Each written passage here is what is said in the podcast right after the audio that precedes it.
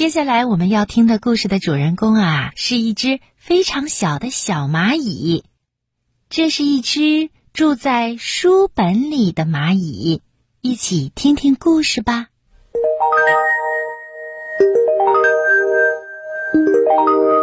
在墙角边，孤零零的开着一朵红色的小花，它在风里轻轻的唱着歌。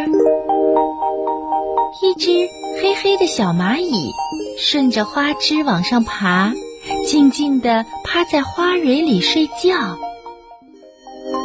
小姑娘经过这儿，采下这朵花，随手夹进了一本陈旧的书里。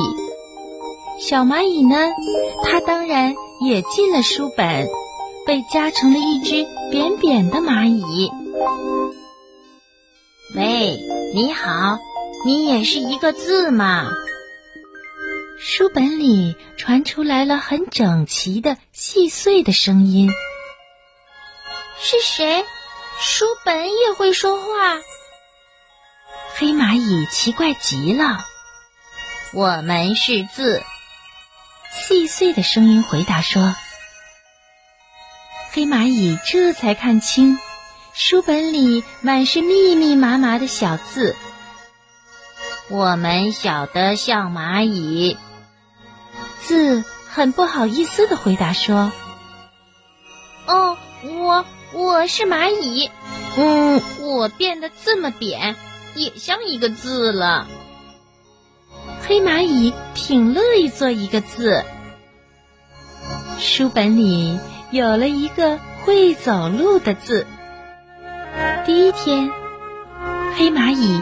住在第一百页，第二天他就跑到了第五十页，第三天又跑到了第二百页。所有的字都感到很新奇。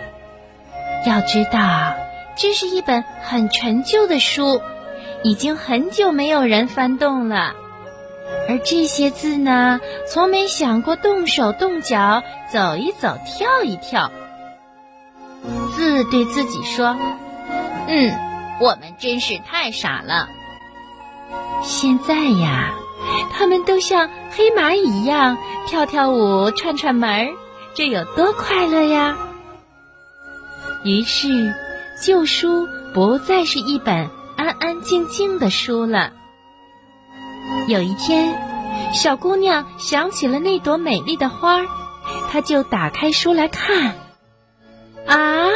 这本他看厌了的旧书，写着他从来没有看过的新故事。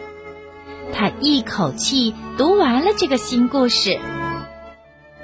第二天，小姑娘忍不住又打开书来看，她更加惊奇了。她看到的是一个和昨天那个不一样的新故事。这时候。小姑娘突然看到了住在书里的小蚂蚁，她问：“哎，你是一个字吗？”“嗯，是的，我原来是一只小蚂蚁，现在我住在书本里，是会走路的字了。”会走路的字，小姑娘明白了，这本书里的字，每到晚上走来走去，书里的故事呢？也就变来变去的了。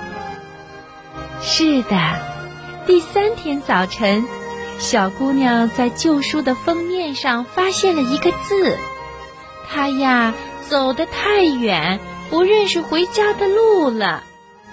不过，这些字没有一个想离家出走的，他们全住在一起，快快乐乐的，每天编出新的故事。